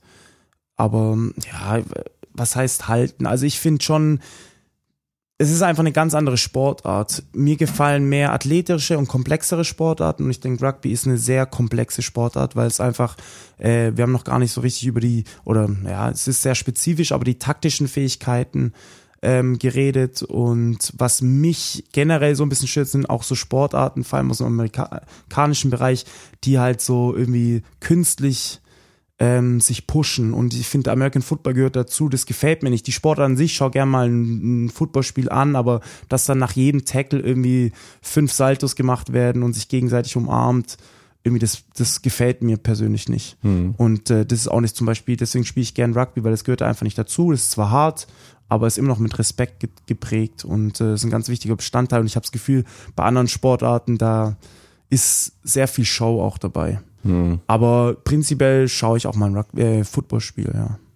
Dann haben wir jetzt hier noch eine Frage von einem Footballspieler, Ja, ob man für Rugby auch so geistig kaputt sein muss.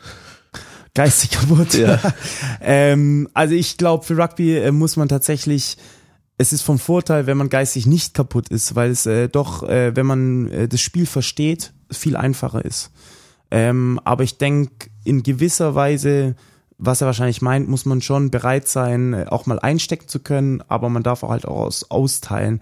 Ich denke, es ist nicht für jeden was, so eine Kollisionssportart ähm, oder Kontaktsportart, aber geistig kaputt muss man eigentlich nicht sein. Ne? Also zimperlich sein darf man auf keinen Fall. Man darf nicht zimperlich sein, ja, und man muss auch mal ein bisschen was einstecken können.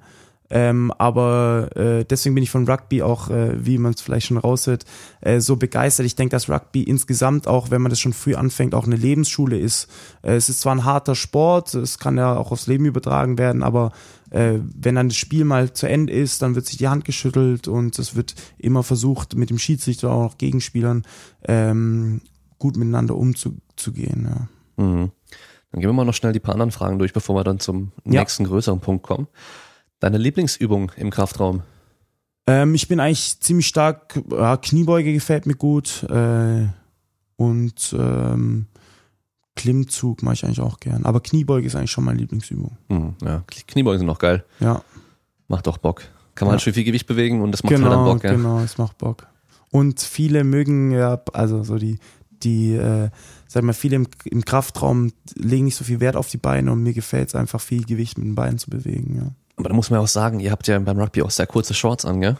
Wir haben auch kurze Short an, ja. Also so- also Beine. kurze, das kurze dann, Shorts, ja, genau, Und das dann dem heißt- richtigen Spiegel, da macht es noch mehr Spaß. Also dann Aber ich meine, dann, weißt du, dann kannst du nicht leisten, so dünne Beinchen zu ja, haben das dann auf dem stimmt auch. Spielfeld. Das stimmt auch. Nee, das ist uncool. Wenn dann oben irgendwie so zwei Meter breit und unten, nee. Äh, muss schon stimmen. ähm, das finde ich auch interessant und zwar so der größte Unterschied ähm, zwischen dem On-Season und Off-Season-Training im Kraftraum. Ähm, ja, also es hängt äh, bei uns, muss ich sagen, jetzt halt in, im Spitzensportbereich stark von deiner jeweiligen Verfassung ab. Oder wie lange habt ihr denn überhaupt Vorbereitung, bevor Ja, das Season das ist im anfängt? Siebener Rugby auch sehr schwer, weil wir die Saison-Highlights sehr verteilt haben. Also wir haben eigentlich mehrere kleinere Pausen ähm, im Jahr. Wir hatten, haben jetzt dieses Jahr, lass mich nicht lügen, ich glaube zweimal so fünf Wochen Pause, was auch nicht so viel ist. Also das heißt, ich verliere da eh nicht so viel Kraft. Da ähm, tue ich mich vor allem, ja, versuche ich halt kleine Ziele zu erreichen. Ähm, versuche mich aber einfach in dem Kraft- äh, oder in dem Gewichtbereich zu bewegen, den ich eh schon hatte. Und dann gibt's halt spezifisch manche Jungs von uns, die sind einfach muskulär noch nicht auf dem Level, wo sie sein sollten. Da geht's vor allem um, um Muskelaufbau. Bei mir wäre es dann, ich setze mir halt dann neue Ziele, irgendwie mehr Gewicht zu bewegen, aber versuche halt, wie schon gesagt, äh, dass ich äh, zu vermeiden, dass ich dabei zunehme. Mhm. Und äh, ja, für uns ist eigentlich, wenn die kurz, die Pausen dann nicht so kurz sind, nutze ich es eher, um Schwächen auszumerzen, also oder am Sprint ein bisschen zu arbeiten und solche Sachen, ja. Mhm. Okay. Aber sonst generell in der 15er Saison ähm, ist schon ähm, ganz normal, klassisch erstmal äh, bisschen Muskelaufbau, dann Kraftaufbau, äh, natürlich äh, Grundlagenausdauer, wenn es dann schon Richtung Saison geht und dann spezifische Ausdauer. Okay. Der wird wahrscheinlich euch als Team kennen oder ist vielleicht selber im Team. Ich weiß nicht genau, wer der größte Disco-Pumper im Team ist. Wir haben einige Disco-Pumper, einige. Ähm, ich würde sagen, da darf ich Marvin Diekmann nennen. Der ist zurzeit verletzt, das heißt äh, auch noch am Bein. Das heißt, er trainiert nur noch, noch mehr Oberkörper. Ähm, aber ich würde mal behaupten, bei uns im Team äh, gefällt es jedem nach dem eigentlichen Trainingsplan noch ein, zwei Runden Bizeps zu machen. Schadet ja auch nicht. Ja. ihr habt ja die äh, Polos, habt ihr angehört beim Spiel? Nee, also Oder- wir haben inzwischen normale Trikots. Früher hatten die immer einen Kragen, aber mal- inzwischen okay. haben wir normale Trikots, ja. Ziemlich eng. Genau, die, die spannen dann am, am Genau. Oberarm auch, wenn man da ein Ja, bisschen genau. pumpen geht, dann sieht es natürlich auch wieder besser aus. Genau, ja. Ja, ja, zum Pumpen haben wir die nicht immer, aber beim Spielen sieht's gut Nee, beim, aus. genau, ja. beim Spiel muss ja, Ja, ja. man muss ja gut aussehen. Egal was die Leistung, wie die Leistung ist, solange man gut aussieht, ist schon mal besser. Die halbe Miete schon ja. Genau, ja. Ähm, hier ist eine interessante, und zwar ist auf Englisch, ich übersetze aber mal Ja. ganz schnell, und zwar, ähm, was muss man haben, oder, ja, okay, what does it take to be a pro? Also was braucht man oder Ja. auf worauf kommt es an, um, um Profi zu sein im Rugby und was motiviert dich, wieder aufzustehen oder halt immer wieder weiterzumachen? Ja. Also, what does it take to be a pro? Also ich würde sagen, einfach ähm, wie, in, wie in jedem Top-Bereich, äh, man muss beständig bereit sein, Leistung zu bringen auf Top-Niveau. Ähm, man muss, ja, ähm, ich denke mal, auch äh, auf einiges verzichten. Ich finde, das gehört immer zum, zum Top-Bereich dazu. Ähm, beispielsweise, ich, ich, wir trainieren jeden Tag in Heidelberg, ich wohne aber noch in Stuttgart, man, ich muss halt jeden Tag pendeln, das gehört da, da dazu. Aber das machen andere Leute, die in der Arbeit äh, irgendwo in Top-Position oder auch in ganz normal arbeiten, auch. Das gehört nun mal dazu. Man muss einfach Opfer bringen. Ähm, bei uns im Rugby speziell würde ich sagen, ist wichtig, dass man äh, sich ans Team ein, anpasst. Das finde ich ist beim Pro auch. Wir sind als Nationalmannschaft wirklich nur so wettbewerbsfähig, weil wir uns als Team ähm, sehr gut verstehen und ergänzen. Und äh, ja, ich denke, das ist schon mal das, das, das die guten Voraussetzungen. Denke mal, das Spiel muss man an sich natürlich auch extrem lieben, wenn man jetzt nicht wie im Fußball die Chance hat oder die Aussicht hat, wenn ich jetzt richtig gut bin, dann kann ich Millionen verdienen, sondern wenn ich richtig gut bin, dann gewinne ich einen Pokal und das war's dann ja im Endeffekt so, oder? Ja, genau. Also man muss ja dazu sagen, dass es traurigerweise in, in Frankreich, England, also Frankreich ist die bestbezahlte Liga der Welt, da gibt's Millionengehälter für ähm, Rugby-Spieler in manchen Regionen sogar bekannter wie, wie oder äh, beliebter wie Fußball. Ähm, und wir, sag ich mal, die Gruppe jetzt vom Siebener Rugby äh, möchte aber für Deutschland spielen und äh, will Leistungssport in Deutschland betreiben. Und da muss man einfach sagen, wir haben jetzt elf Sportförderplätze, das ist top. Äh, und ich bin auch wirklich dankbar, da einen zu haben, aber man muss wirklich bereit sein, für nicht so viel Geld viel zu bringen. Das ist tatsächlich so in Deutschland noch. Mhm.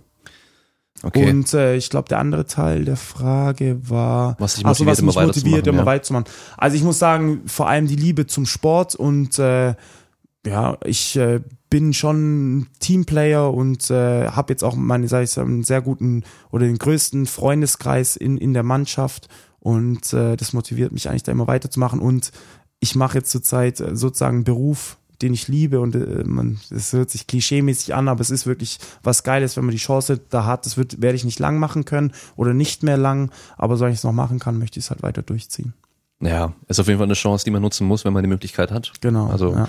sonst fragt man sich dann später so, hätte ich, was wäre, was wäre gewesen, wenn natürlich, oder viele andere würden ja auch gern den Sport, den sie gerne machen, einfach, ich sag mal, einfach bezahlt machen. Ja. Aber also, also viele Ja, denken, es ist- es ist viele so- schauen ja und sagen dann so, oh, der, der kriegt Geld dafür, dass er Sport macht, Genau, aber die ja. denken ja gar nicht dran, wie viel du machen musst, dass du halt eben jeden Tag stundenlang Genau, trainieren und, musst. und was ist, was man halt nicht sieht, wa, wa, was man schon getan hat, um da überhaupt hinzukommen. Also ich bin jetzt seit nicht mal einem Jahr Sportsoldat, ähm, spiele jetzt aber seit zehn Jahren Rugby und seit äh, sechs, sieben Jahren auf Nationalmannschaftsniveau. Wir haben angefangen, da haben wir uns unser Kit selber bezahlt. Also da muss man auch mal dazu sagen. Und dass ich jetzt die Chance hatte, ist ein Riesenprivileg und äh, solange ich das noch äh, bekomme, möchte ich das auch voll ausnutzen. Hm, ja, muss man auch machen, ja. Ja. So, dann hast du ja vor ein paar Monaten eine ziemlich große Änderung in deinem Leben gehabt und zwar du bist Ja. Papa geworden. Ja. Stolzer Also, Papa. Ja, ähnlich wie bei mir auch. Genau. Ich habe ein bisschen Vorsprung als Ja. du. Also bei dir sind es vor sieben Monaten, bei mir Genau. vor 14 Monaten. Ja. Ändert schon was, oder? Ja, das ändert schon, also im, im Alltag, im Lebensalltag ändert es, würde ich sagen, erstmal alles. Ähm, ja, ist einfach eine neu- neue Person im Leben. Es dreht sich natürlich am Anfang auch äh, viel um, ums Baby, bin ich aber auch froh drum. Und ich versuche halt außerhalb des Trainings möglichst Zeit mit dem Kind zu verbringen, ja. Was war so das längste bisher, was du weg warst? Das war tatsächlich äh, vier Wochen nach der Geburt, nicht Mhm. mal, äh, zwei Wochen oder ja, ein bisschen länger sogar, so 16 Tage äh, am Stück, weil es auch so früh nach der Geburt war, war das schon hart. Mhm. Ähm, ja, man muss sagen, ich denke für für einen für einen Vater am Anfang ähm, es ist zwar hart, aber jetzt rückblickend, das Baby bekommt davon zum Glück noch nicht so viel mit. Ich denke jetzt, wenn, wenn, wenn sie ein bisschen jetzt älter ist und kapiert, dann wird es vielleicht für mich und für sie auch noch schwerer. Aber für mich ist es trotzdem immer hart, wenn ich eine Woche oder zehn Tage weg bin und dann aber auch zurückkomme und sehe, was sie für Fortschritte gemacht hat, was man verpasst hat, vielleicht irgendwie so, wo hat sie das plötzlich gelernt. Äh, das ist dann schon äh, manchmal schwer, aber ähm, ja, ich hab, muss sagen, dadurch, dass ich Sportler bin, wenn ich trainiere, ich komme abends nach Hause, wie, wie in jedem normalen Job auch, außer dass ich manchmal längere Zeit weg bin, äh, habe ich sonst keine Nachteile. Mhm.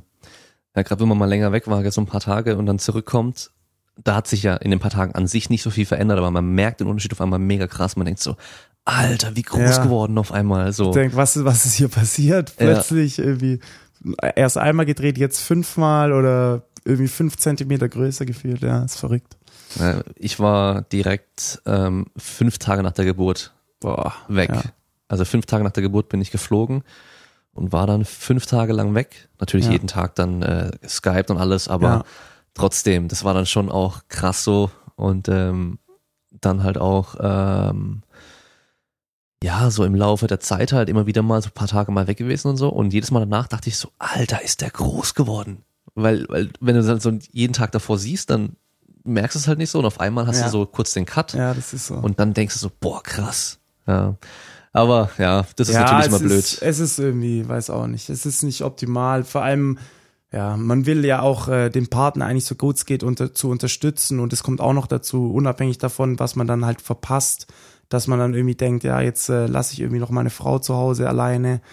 Es ist nicht immer optimal, aber ähm, ja, also ich, mir uns war das ja auch bewusst, dass ich weiter Sport mache oder auch währenddessen Elternzeit in dem Sinn als Sportler macht wenig Sinn, weil ich dann ja, ich, das könnte ich machen, aber dann würde ich ja nur meinen Kumpels, meinen Freunden, meinen Mitspielern irgendwie im Stich lassen und deswegen versuche ich da einen, einen Kompromiss zu fahren und habe zum Glück auch äh, eine sehr verständnisvolle Frau, die mich da auch unterstützt.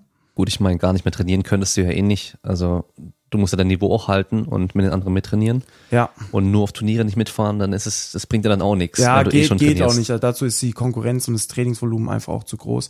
Ich muss sagen, die, die ersten äh, zwei, drei Wochen nach der Geburt äh, waren tatsächlich für mich hart, weil da noch wenig geschlafen. Ich stehe, wir haben um 8 Uhr Training, ich stehe dann um 5.30 Uhr auf und dann irgendwie mit zwei, drei Stunden Schlaf nur mal, dann auch direkt Leistung zu bringen um 8 Uhr irgendwie, weiß ich, Fitness und im Kraftraum. Der Anfang war schon hart, aber inzwischen ist es überhaupt kein Problem. Also Mhm. man kommt da sehr schnell wie mit allem in, in einem guten Rhythmus. Ja, man gewöhnt sich da auch an den Schlaf, sag ich mal. Das, Ja. das merkt man dann Ja, schon. ich, das habe ich auch äh, lustigerweise ähm, natürlich mit unserem Fitnesscoach äh, unterhalte ich mich viel über Regeneration und alles Mögliche und äh, Schlaf ist natürlich ein sehr wichtiger Bestandteil und ich, ich war eigentlich jemand, der immer ich war nie länger oder selten länger wach wie elf unter der Woche und habe eigentlich immer so versucht, acht Stunden, neun Stunden Schlaf irgendwie zu bekommen. Und das erste, was ich mit Kind gelernt habe, war, dass äh, Schlaf überbewertet ist. Es ist so. Also inzwischen geht's auch mit deutlich weniger Schlaf. Man muss es nur irgendwie äh, halt äh, akzeptieren, sag ich mal. Ja, wenn du es nicht ändern kannst, dann kommt Genau, die Windstärke genau. dann durch. Genau. Ähm, Das ist vielleicht ein, ein positives Ding, wenn man mit der Mannschaft unterwegs ist, dann kann man äh, in Ruhe durchschlafen. Ja. Ähm, ja, aber ist, man arrangiert sich zu Hause auch. was ich gemerkt habe, was bei dir wahrscheinlich nicht ganz so der Fall war, weil du das eh schon vorher mehr gemacht hast als ich, war Rhythmus. Ich hatte vorher halt einfach durch meine Arbeit und so, jeder Tag war komplett unterschiedlich, aber seit er halt da ist, gehe ich halt deutlich früher ins Bett auch und stehe auch früher auf und habe halt, ist alles viel geregelter, weil er braucht ja den Rhythmus und da ist auch alles geregelt, okay, um 18 Uhr gibt's halt Abendessen und dann nach Badewanne 19 Uhr ins Bett und das ist bei, also dann, wenn ich dann zu Hause bin, dann richte ich mich natürlich auch danach und so und ähm, das heißt dadurch halt viel mehr Rhythmus und das hat mir aber auch wieder geholfen in der Richtung, sag ich mal. Ja, also bei uns ist halt so, als Mannschaftssportart kann ich ja meine Trainings nicht so individuell gestalten. Das heißt, ich bin vor allem an den Rhythmus des Trainingsplans gewohnt, aber es stimmt schon. Also es, man hat halt zu Hause inzwischen eine, eine Routine und Rhythmus, aber ich hatte das davor einfach auch schon im Trainingsplan. Deswegen, das war jetzt bei mir keine so große Veränderung. Mhm. Würdest du wollen, dass sie später, wenn sie groß ist, auch mal Rugby spielt? Mm. ja, also weiß nicht, Rugby, also ich finde, ja, sie darf, im Prinzip darf sie machen, was sie will, aber ich äh, favorisiere wahrscheinlich eher andere Sportarten. Aber ich habe ich hab schon einen genauen Plan, wie es abläuft. Erstmal natürlich ein bisschen Grundlage in der Leichtathletik. Das schade für Teamsportarten nicht, aber ich will eigentlich schon, dass sie eine Teamsportart macht, weil ich äh, schon davon überzeugt bin, dass Teamsportarten äh, auch, äh, wie ich schon mal gesagt habe, eine Lebensschule sind und einen so für später und Social Skills äh, vorbereiten und Social, Social Skills vermitteln. Ja, habe ich nie gemacht, deswegen bin ich jetzt so ein komischer Vogel Na, geworden. ich möchte nicht sagen, dass es andere Leute nicht haben, Ja, aber ich denke, dass es, äh, dass es auf jeden Fall hilft. Ja. So, ich habe jetzt noch ähm, einen Punkt ja. und zwar von einer Rugby-Spielerin, sagen wir gleich von der Katharina Zollinger, die war in Folge Nummer drei, Ja. nämlich auch schon mal, hier hat auch über Rugby gesprochen, aber Liebe vor allem auch Grüße. über Sportpsychologie. Sie hatte auch dich vorgeschlagen, als ich ähm, gemeint habe, dass ich auch mal Rugby-Spieler nochmal einladen würde, aber ich wüsste halt nicht wen.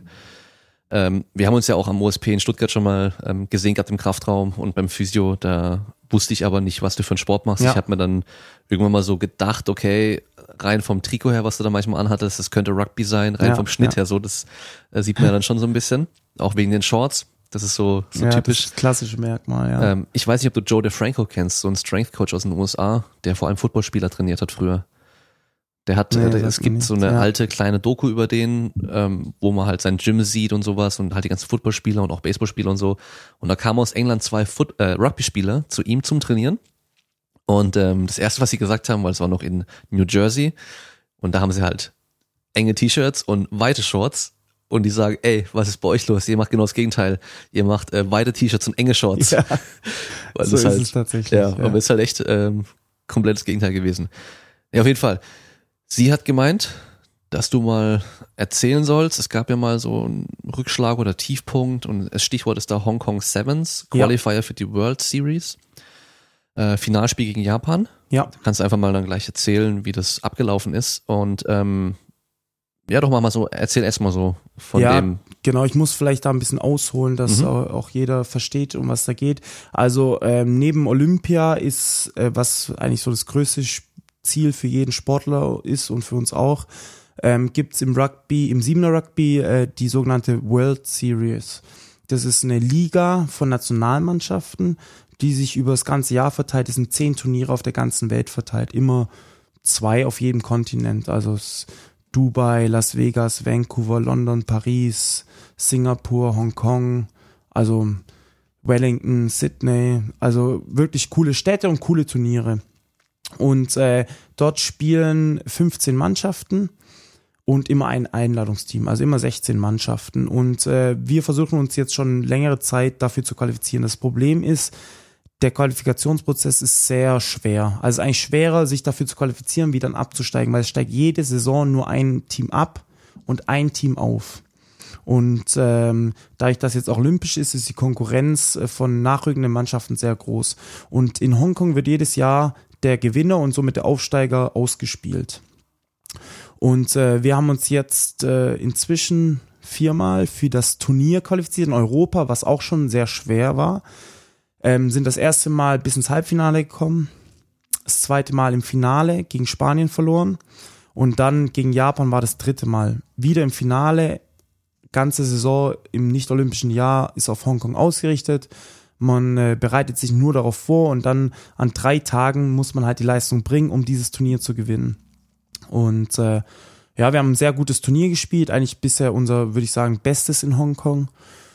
Und äh, ja, gegen Japan äh, auch lange Zeit geführt, bis eigentlich so 30, 40 Sekunden vor Schluss.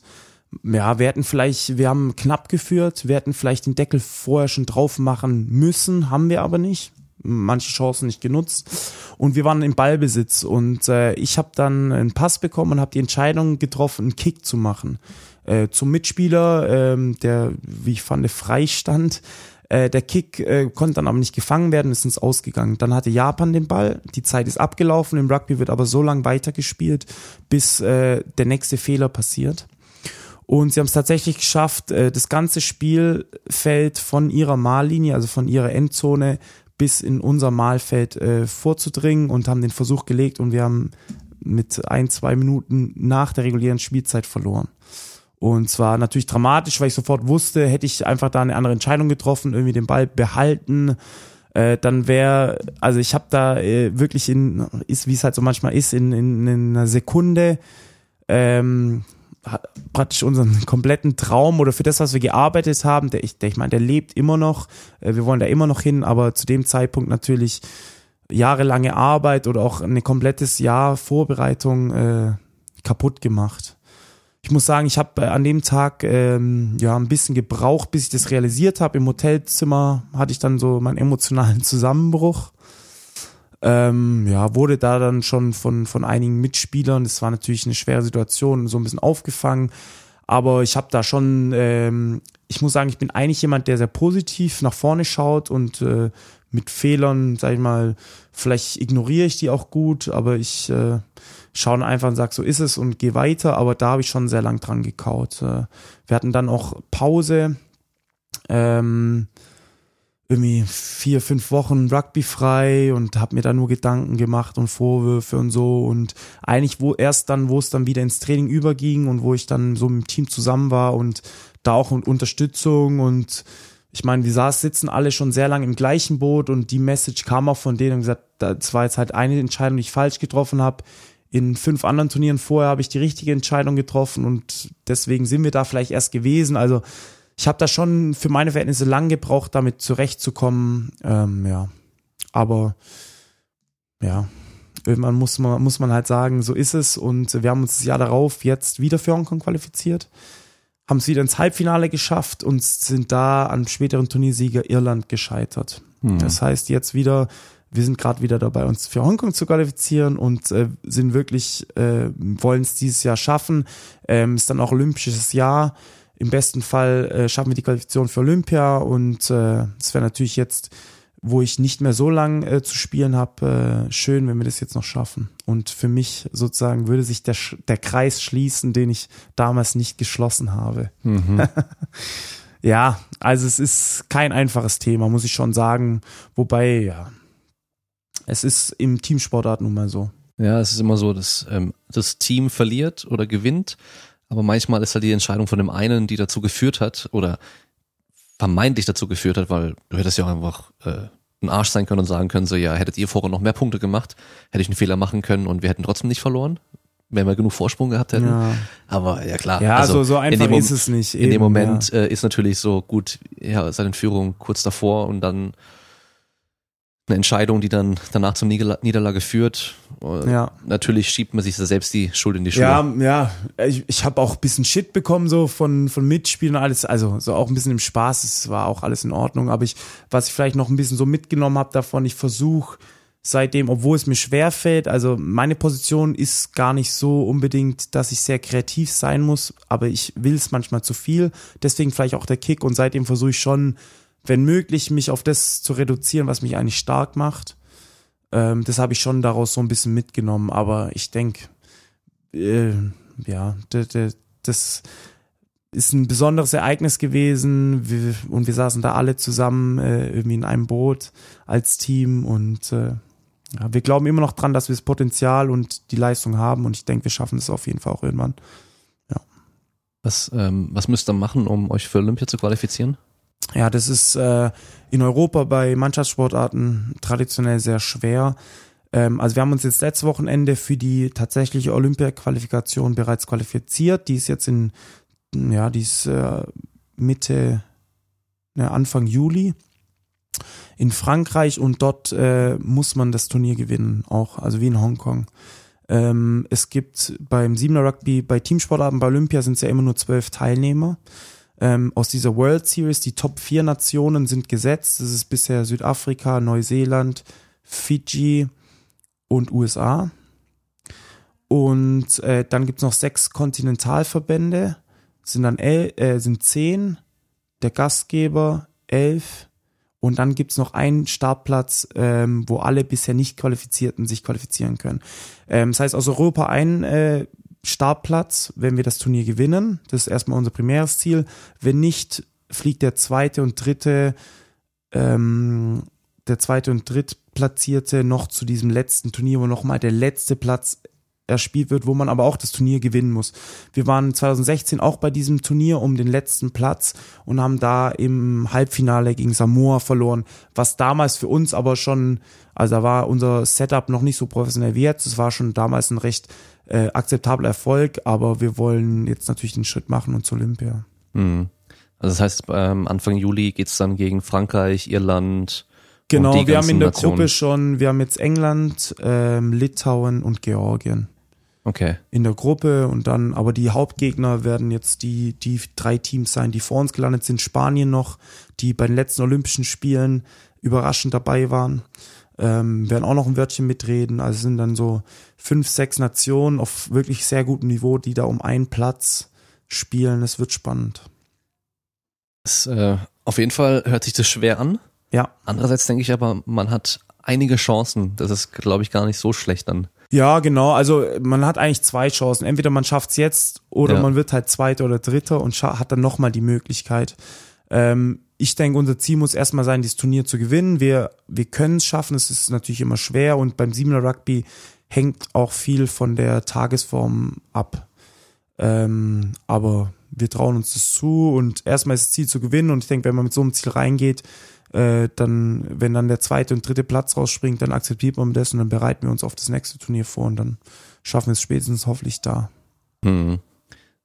Kann's, also kam es bei euch schon vor, dass irgendwie ein wichtiger Spieler sich im Turnier verletzt hat und dann raus war und dadurch war eigentlich schon klar, okay, wir können nicht richtig weitermachen? Ja, also wir haben schon so ein paar Stützen im Team, ähm, wo immer kritisch ist, wenn die ausfallen, aber bisher haben wir das eigentlich immer gut auffangen können. Vor allem bei wichtigen Turnieren wie in Hongkong oder oder ja, bei der Europameisterschaft haben wir es eigentlich immer geschafft, auch wenn wichtige Spiele ausgefallen sind, das irgendwie durch, durch Teamleistungen wieder auszugleichen. Hm. Aber ja, es kann, kann einen schon brutal treffen. Ja. Mit wie vielen Leuten fahrt ihr denn dahin? Also im Siebener-Team, auf dem Turnier sind immer zwölf Leute. Ähm, vielleicht nehmen wir 13 mit, falls sich äh, in der Vorbereitung noch jemand verletzt. Ähm, und es darf dann während dem Spiel auch fünfmal gewechselt werden, aber kein fliegender Wechsel, wenn einmal gewechselt ist. Aber es gibt die Möglichkeit, wenn einer der zwölf Spieler wirklich verletzt ist und nicht mehr spielen kann, dann kann ich auch einen ausgewechselten Spieler nochmal einwechseln. Hm, okay. Ja. Früher war waren es noch zehn Spieler, aber man hat dann gemerkt, dass gegen Ende der Spielzeit sich zu viele Spieler verletzen, weil die Belastung zu groß ist und dann wurde es auf zwölf Spieler hm. äh, erweitert. Okay. Was würdest du denn den Leuten empfehlen, die sich jetzt mal Rugby anschauen wollen? Außer natürlich jetzt bei dem äh, 1. Oktober Festwochenende in München dann. Genau.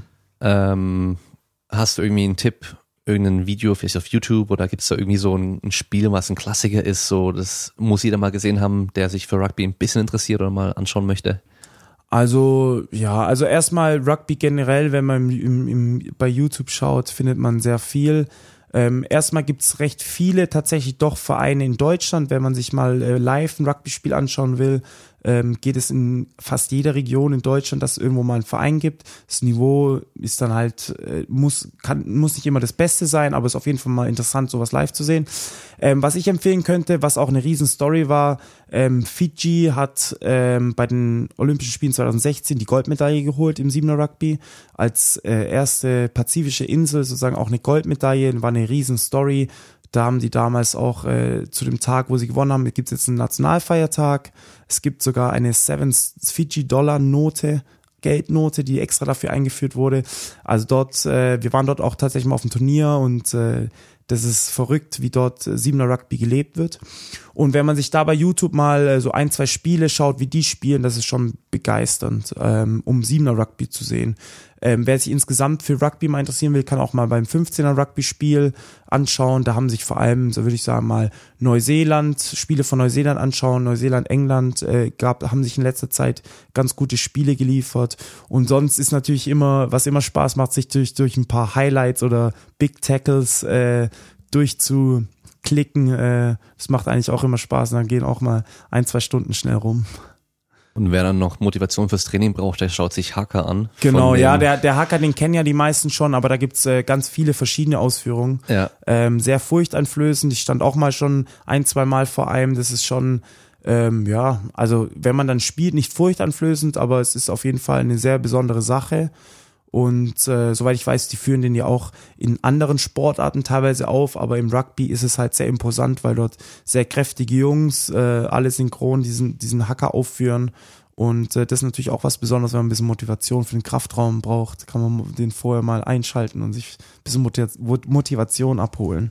Also nachdem ich ähm, diese äh, All or Nothing Doku mit den All Blacks auf Amazon Prime, glaube ich, ist es, gell? Ja gesehen hatte, wo sie natürlich auch den Hacker machen und so, habe ich dann auf YouTube geschaut und dann echt dann teilweise so ein Video nach dem anderen verlaufen lassen und das hat mich einfach so gepusht irgendwie, dass ich voll Bock hatte, dann irgendwas zu machen, vor allem natürlich zu trainieren. Also das ist schon richtig geil und vor allem, ich finde es cool, wie die das auch, ähm, hochziehen, dass die in der Mitte vom Feld dann noch Mikrofone extra stehen haben, ja, damit genau. man das auch im ganzen Stadion gut hört ja, und so. Das ja. ist schon auch echt geil gemacht auf jeden Fall. Ja, was, äh, was, was wenn man mal noch ein Video sucht, ähm, es gibt also nicht Neuseeland, die haben ihren, das heißt Hakka, aber die anderen pazifischen Inseln, Samoa, Fiji und Tonga, ähm, haben auch äh, einen gewissen Kriegstanz, der nicht Hacker heißt, dann der heißt anders.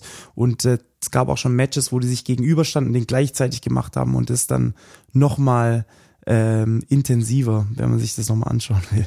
Muss ich dann nachher gleich mal machen. Obwohl, nee, lieber morgen, weil morgen trainiere ich erst wieder. okay. So, ähm, zum Schluss kriegt mein Gast immer noch mal das Wort. Also wir haben jetzt natürlich schon ein bisschen gesagt mit äh, erstes Oktoberfestwochenende. Da könnte auch unter anderem die All Blacks sehen und ich gehe mal davon aus, die werden auch HK dort machen, oder? Ähm, also im Siebener Rugby machen sie nur, wenn sie das Turnier gewinnen, aber sie sind derzeitiger Weltmeister, also die Chancen stehen nicht schlecht, aber Deutschland steht natürlich im Weg. Ja, natürlich. Also, ja gut, also sie werden es nicht machen, weil Deutschland gewinnt. Also vielleicht, vielleicht dann danach bei dem Bier, wenn man sie lang genau. genug belabert, dann, dann so in, in, Lederhosen vielleicht sogar. Ja. aber gut, ich ähm, gebe mal den Tipp, was würdest du dir selber nochmal sagen, wenn du vom Anfang deiner Sportkarriere nochmal vor dir stehen könntest und dir irgendwas mit auf den Weg geben könntest? Also erstmal denke ich, dass man den Sport oder das, was man macht, ähm, dabei Spaß haben sollte. Wir sagen das bei uns auch als Klischee und inzwischen ist unser Beruf, aber ich mache es auch nur so gerne, weil, weil ich daran Spaß habe und es wirklich lieb. Und ich denke, das fängt schon im Kraftraum an oder sei es Leichtathletik, Handball, Golf, egal was. Ähm, wenn man da Spaß dabei hat, ist schon mal die Grundvoraussetzung. Und äh, ich denke, man muss sich bewusst sein, wenn man ein höheres Level erreichen will, dann ist einfach eine gewisse Leistungsbereitschaft und Disziplin erforderlich.